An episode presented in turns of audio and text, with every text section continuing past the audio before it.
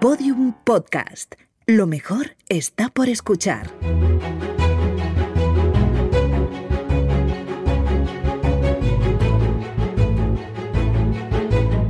Historia de España para selectividad. Un podcast de Juan Jesús Pleguezuelos.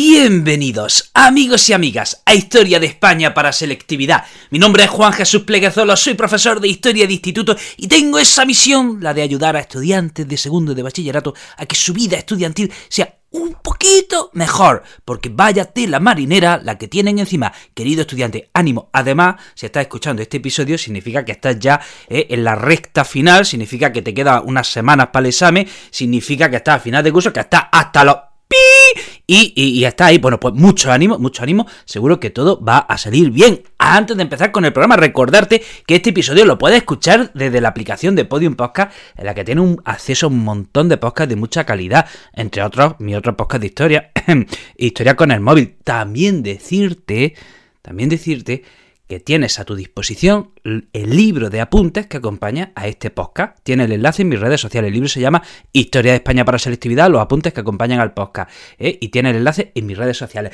Bueno, bueno, bueno, bueno, empecemos con el programa. Un programa fascinante, un tema increíble, un tema insuperable. Vamos a hablar del proceso de elaboración y aprobación de la Constitución de 1978 y sus características esenciales. Lo típico, eso que suele hablar los fines de semana con los amigos, pues de eso vamos a hablar. Vamos a ver, las primeras elecciones de la democracia se dan en, en el 77, en verano del 77.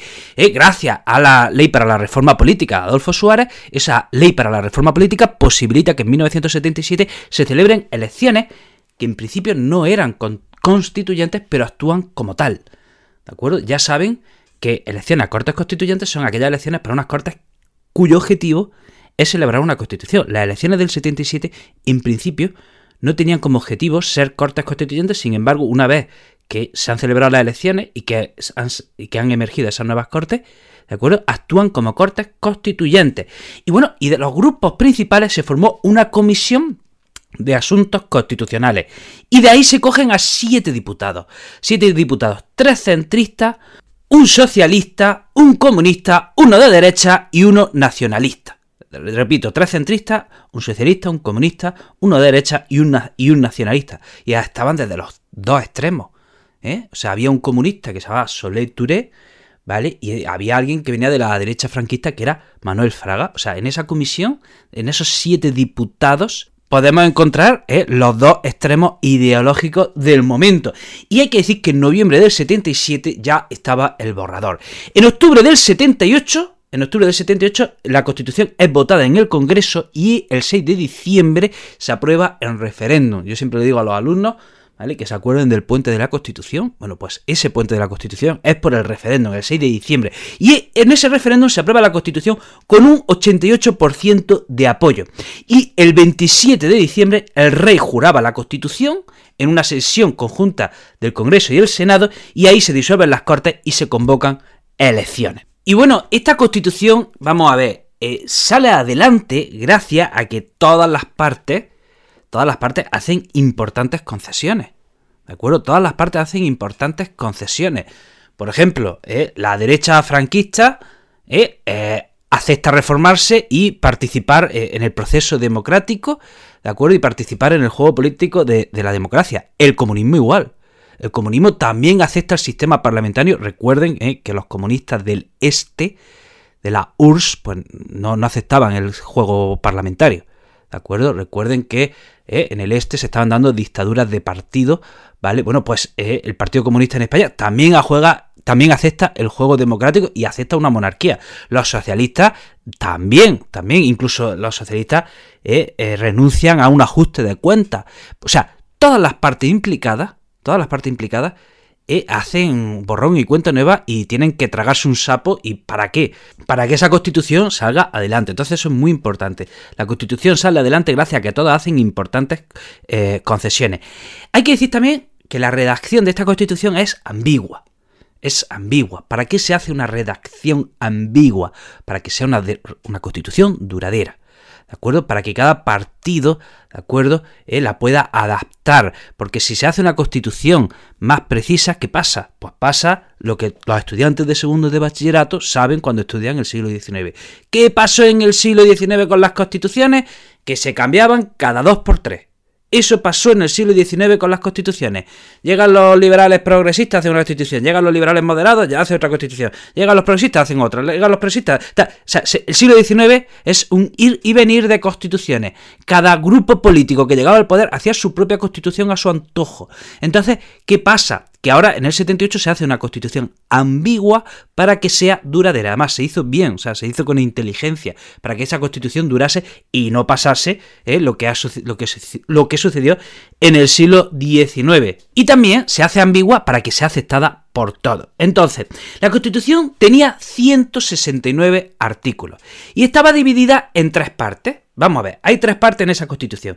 Una parte dogmática, una parte orgánica y otra parte referida a la reforma constitucional. Repito, 169 artículos divididos en tres partes. Una parte dogmática, una parte orgánica y otra parte referida a la reforma constitucional. Vamos a comentar. ¿Cuál es la parte dogmática? Pues en una parte dogmática se establecen principios básicos y derechos fundamentales. Repito, en la parte dogmática se establecen los principios básicos y los derechos fundamentales. Y atención que esto es interesante. El Estado se define como social y democrático y, es una monarquía parlamentaria. Eh, repito, el Estado se define como social, democrático y como una monarquía parlamentaria. Parlamentaria. Ojo, esto es muy importante. Lo de monarquía parlamentaria ya sabemos lo que es. Una democracia en la cual el jefe del Estado es el rey. Bien, lo de democrático ya sabemos, régimen de gobierno en el que hay división de poderes, hay una constitución y hay un sistema de partidos. ¿Y ahora qué es eso de Estado social? Pues un Estado que tiene que garantizar las necesidades básicas de los ciudadanos. ¿De acuerdo? Incluso se establece que el Estado puede llegar a intervenir en la economía por beneficio del pueblo. Entonces, ese Estado tiene que garantizar las necesidades básicas de, los ciudadanos. Sanidad, educación, una vivienda, etcétera, etcétera. Por eso se habla de un Estado social. Se acepta también la posibilidad de tener autogobierno ¿eh? en las distintas regiones del, eh, Estado. O sea, la, la, autonomía, la autonomía vienen después de la Constitución. ¿Vale? Vienen después, poco después, pero vienen después de la Constitución. Pero en la Constitución se acepta que las distintas regiones puedan tener gobiernos autonómicos.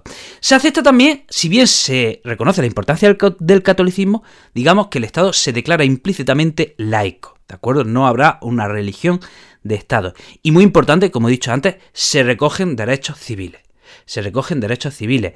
¿De qué derechos hablo? Por ejemplo, el derecho de asociación, derecho de reunión, libertad de expresión, etcétera, etcétera, etcétera. Luego tenemos la parte orgánica de la Constitución. Y esa parte, ¿qué hace? Desarrolla las funciones y mecanismos de los poderes, de los poderes fundamentales.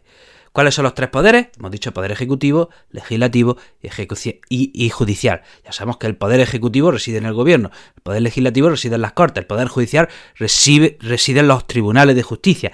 Entonces, la parte orgánica desarrolla las funciones y mecanismos de los poderes fundamentales. Vamos a ver, el rey es el jefe del Estado, de las Fuerzas Armadas y obtiene el cargo de representación. Eh, el poder legislativo queda en el Senado y en el Congreso de los Diputados. Y se deja claro, se establece la división de poderes. División de poderes. ¿Por qué tiene que haber división de poderes? No me voy a cansar de repetir esto. ¿Por qué tiene que haber división de poderes? Aprobaría a todos mis alumnos si entendiesen bien este concepto. Aprobaría. Ya sé que no puedo hacerlo. Tengo que pedirles más cosas. Pero por mí, vamos, si se entendiese este concepto, ya para mí el curso estaba aprobado. Porque es fundamental y poca gente entiende bien este asunto. Y por eso me hincho a repetirlo cada directo, cada vídeo, cada TikTok, cada podcast que hago. ¿Por qué? ¿Por qué? ¿Por qué? tiene que haber división de poderes para que estos se controlen uno a otro. De manera que si uno de los tres poderes se corrompe, los otros dos poderes puedan ponerle freno, puedan hacer de contrapeso. Por eso es importantísimo. Entonces, en esa parte orgánica de la Constitución, ¿de acuerdo? Se establece la división de poderes. Y la parte, la tercera parte, la reforma constitucional habla sobre cómo la Constitución puede ser reformada. Bueno, hasta aquí el programa de hoy te recuerdo que este episodio lo puedes escuchar desde la aplicación de Podium Podcast. También decirte que puedes adquirir el libro de apuntes que acompaña a este podcast. Tiene el enlace en mis redes sociales. Soy el profesor inquieto en todas mis redes sociales, excepto Twitter. ¿De acuerdo? Soy el profesor inquieto en Instagram, TikTok, YouTube, eh, Facebook y soy el profe inquieto en Twitter. Querido amigo, querida amiga, te mando un pedazo de abrazo y nos vemos en el próximo programa. Todos los episodios y contenidos adicionales en podiumpodcast.com. También puedes escucharnos en nuestros canales de Spotify, iTunes, iBox y Google Podcast y en nuestras aplicaciones disponibles para iOS y Android.